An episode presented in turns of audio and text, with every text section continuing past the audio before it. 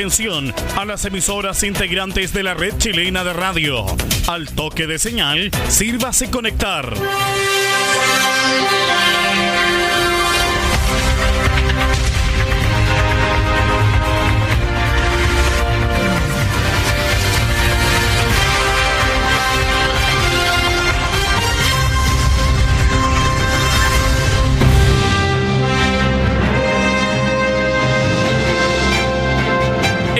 De noticias desde el centro informativo de la red chilena de radio. Comenzamos RCI Noticias. Conectados con todo el país.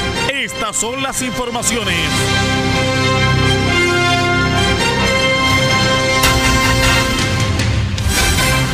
¿Cómo están? Bienvenidos a una nueva edición de cierre de RCI Noticias, el noticiero de todos a través de rcimedios.net y de nuestros medios asociados a través de la onda corta la FM y la Internet. Revisamos de inmediato las noticias.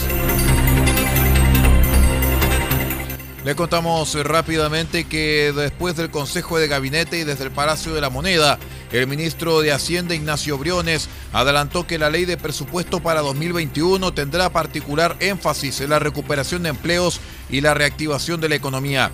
Sumado a ello, afirmó que la situación fiscal es dramática ya que los ingresos del país no alcanzan a cubrir los gastos derivados de la crisis económica derivada de la pandemia. Por ello, mirando el escenario que atraviesa el país, el guardián de la billetera pública catalogó al próximo presupuesto como un hito muy importante, con un sello especial propio del momento en el que vivimos.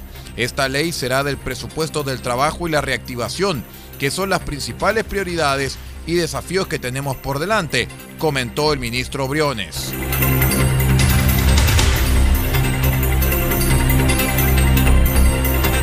Durante la jornada del jueves, la diócesis de Linares anunció que la Iglesia Católica suspendió de por vida al presbítero Germán Cáceres Fuentes. Lo anterior ya que el obispado de la ciudad concluyó que el hombre es culpable de abuso sexual en contra de dos menores y otros dos adultos cometidos hace más de 25 años.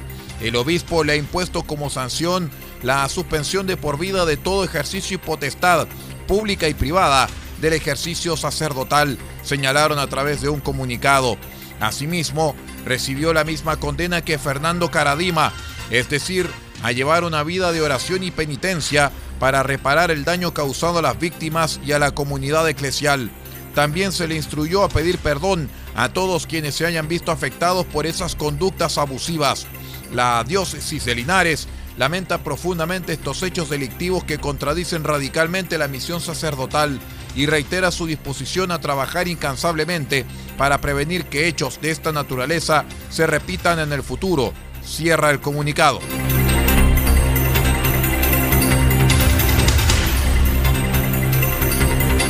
Varios detectives de la Policía de Investigaciones resultaron heridos tras un operativo en la localidad mapuche de Licancura, donde los oficiales habrían sido agredidos con piedras.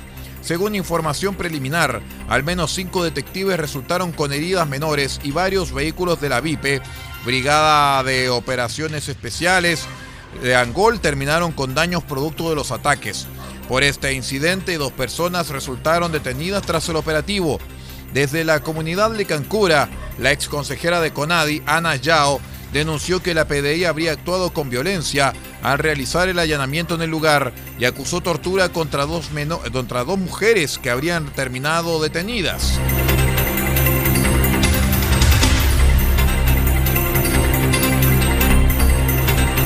El presidente Sebastián Piñera citó a sus ministros y subsecretarios a un nuevo consejo de gabinete, el primero luego que del 28 de julio pasado ajustara por quinta vez su equipo de trabajo a través de un cambio de gabinete. Durante el día diversos ministros se refirieron a los tópicos que trataron con el mandatario. Por ejemplo, el titular de la Secretaría General de la Presidencia, Cristian Monkeberg, indicó temprano que conversarían sobre el trámite legislativo de diferentes proyectos, pero que lo principal sería la reactivación económica. Así lo afirmó también la ministra de Desarrollo Social, Carla Rubilar, que hizo vocería en la moneda, instancia donde aprovechó de sincerar que está por la opción del apruebo para el plebiscito. En medio de la reunión desde el Ministerio del Interior se despachó el instructivo de, presidencia para las autoridades del Estado de cara al plebiscito del próximo 25 de octubre. Dicho texto no dista de otros textos publicados anteriormente para diferentes actos eleccionarios.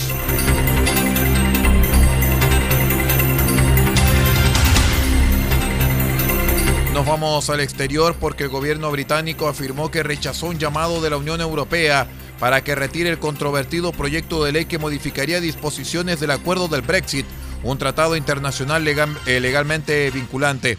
Le expliqué al vicepresidente de la Comisión Europea, Maros Sefcovic, que no podíamos hacerlo y no lo haríamos y enfaticé en su lugar la importancia vital de alcanzar un acuerdo, afirmó el ministro de la Oficina del Gabinete, Michael Gove, incrementando la ya muy fuerte tensión entre las dos partes.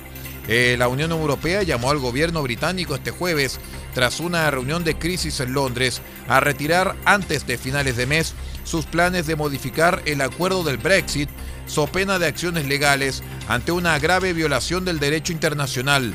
Tras pedir un encuentro urgente la víspera, el vicepresidente de la Comisión Europea, Maros Sefcovic, se reunió en la capital británica con el influyente ministro del gabinete, Michael Gove, para obtener aclaraciones del Reino Unido sobre su eh, controvertido proyecto de ley de mercado interior.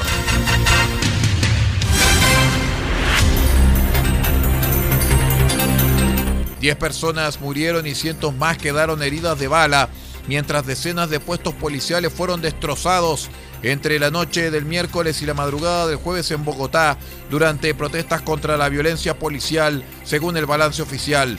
Las manifestaciones y disturbios estallaron tras la agresión policial a Javier Ordóñez, un hombre de 46 años que falleció tras recibir en el suelo repetidas descargas con un arma eléctrica en circunstancias que las autoridades están investigando. El ataque fue filmado por uno de sus amigos. Eh, durante la jornada del jueves, la alcaldesa de Bogotá, opositora del gobierno, denunció que la policía, que era blanco de los reclamos por esta acción, usó luego indiscriminadamente la fuerza y armas de fuego. Con esta información de carácter internacional ponemos punto final a esta edición de cierre de R6 Noticias, el noticiero de todos para estas primeras horas de hoy viernes 11 de septiembre del año 2020. Muchísimas gracias por habernos acompañado y siga usted en nuestra sintonía. Muchas gracias y buenas noches.